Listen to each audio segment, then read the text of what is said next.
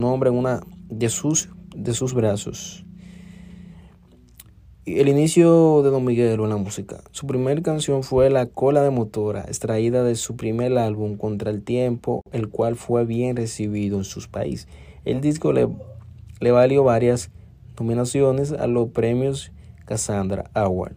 Actualmente, Premio Soberano.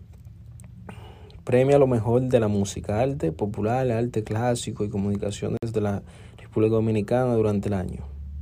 El disco fue mezclado y creado en la República Dominicana e incluyen el trabajo de intérpretes y compositores como Rafi Mercenario, Frank Reyes y Molchi y Alessandra. Ok. El género musical de Don Miguelo, mmm, reggaetón y dembow. Trayectoria y legado de Don Miguelo. Bueno, eh, Don Miguelo actuó en la ceremonia